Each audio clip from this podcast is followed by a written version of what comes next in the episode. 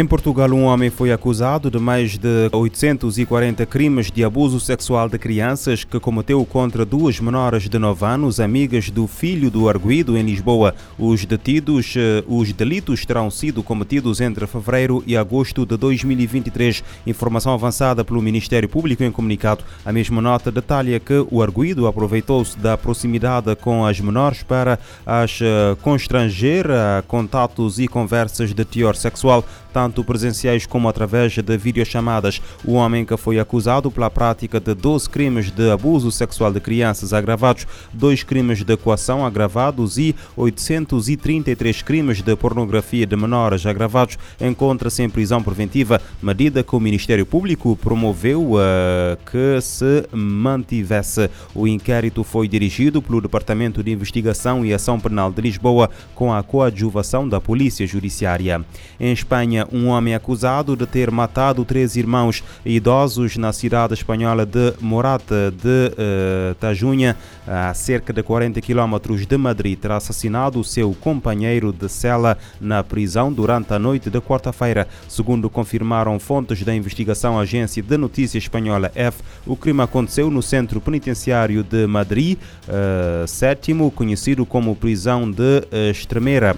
O suspeito de 42 anos e nacionalidade paquistanesa foi admitido no estabelecimento prisional a 24 de janeiro, dois dias depois de ter confessado que matou os três irmãos. Os corpos de Amélia, Ângelas e Pepe, com idades entre 72 e os 79 anos, foram encontrados a 18 de janeiro com queimaduras, sinais de violência e em processo de decomposição. Em tribunal, o suspeito confessou ser o autor do triplo homicídio que, segundo o próprio, ocorreu a 17 de dezembro com recurso a uma barra de ferro.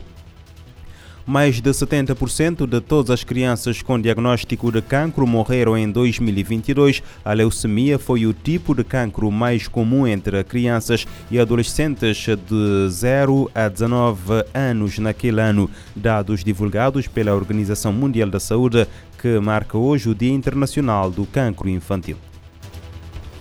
No Dia Internacional do Câncer Infantil, a Organização Mundial da Saúde, OMS, lança um alerta sobre a necessidade de detecção precoce e cuidado adequado para as crianças em todo o mundo. Neste 15 de fevereiro, a agência lembra que, globalmente, mais de mil crianças recebem o diagnóstico de câncer todos os dias, enquanto avanços médicos recentes têm proporcionado boas chances de sobrevivência em países de alta renda onde mais de 80% das crianças diagnosticadas com câncer têm perspectivas positivas, a realidade é considerada alarmante em nações de baixa e média rendas. Apenas cerca de 20% das crianças diagnosticadas com câncer nesses países têm acesso ao tratamento e sobrevivem, revelando uma desigualdade no acesso à saúde. Para a OMS, ninguém está mais preparado para investir no bem-estar de seus filhos do que os próprios pais. Conhecer os primeiros sinais e sintomas de certos tipos de câncer infantil e estar atento a eles pode ser a diferença entre a vida e a morte para uma criança. As estimativas mais recentes mostram que na região do Mediterrâneo Oriental, da OMS, mais de 70% de todas as crianças com diagnóstico de câncer morreram em 2022. A leucemia foi o tipo de câncer mais comum entre crianças e adolescentes, de 0 a 19 anos naquele ano. Ao contrário do câncer na idade adulta, os fatores subjacentes que contribuem para a doença na infância são pouco compreendidos e apenas uma pequena fração dos casos nessa faixa pode ser prevenida. Isso significa que a recuperação dessas crianças depende em grande parte da capacidade dos sistemas de saúde de garantir o diagnóstico oportuno, o encaminhamento precoce e o tratamento adequado. Da ONU News em Nova York, Felipe de Carvalho. Em 2018, a OMS lançou a Iniciativa Global para o Cancro Infantil com o objetivo de reduzir a lacuna de sobrevivência até 2030, garantindo que pelo menos 60% das crianças com cancro em todo o mundo sobrevivam ao diagnóstico.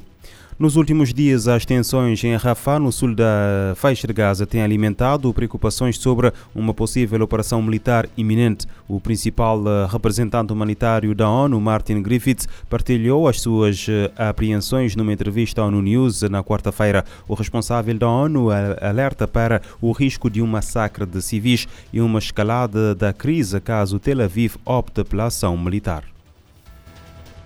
De acordo com o subsecretário-geral de Assuntos Humanitários, um eventual ataque à Rafa poderia agravar ainda mais a situação, tornando a fronteira com o Egito, que é a principal rota de entrada de ajuda humanitária, ainda mais restrita para a passagem de comboios de socorro. A região de Rafa abriga atualmente um milhão e meio de pessoas que vieram de outras partes da faixa de Gaza após o início do conflito. Com o possível aumento da violência, a imprensa internacional afirma que as autoridades israelenses falam em evacuar civis para áreas do norte, que foram alvos de bombardeios, tiveram infraestrutura abalada e onde a ajuda humanitária não chega desde o fim de janeiro. Martin Griffiths ressalta que a ONU defende a liberdade de movimento, de acordo com o direito internacional, mas não pode liderar a iniciativa de movimentar as pessoas no enclave. Ao lembrar que vários funcionários da ONU morreram desde o início dos combates, ele afirma que a entidade não está fugindo de suas responsabilidades humanitárias, mas que seu mandato não inclui o movimento forçado de pessoas para um lugar que é seguro em Gaza, o que é uma ilusão. O subsecretário reforça que a ONU nunca abandonará o povo de Gaza, ainda que a invasão israelense em Rafa force o fechamento da passagem de fronteira. Da ONU News em Nova York, Mayra Lopes. Martin Griffiths afirmou estar indignado com as cenas de carnificina, redução da segurança e a compreensão das pessoas em Gaza e mencionou as negociações que estão em andamento recentemente no Cairo, no Egito.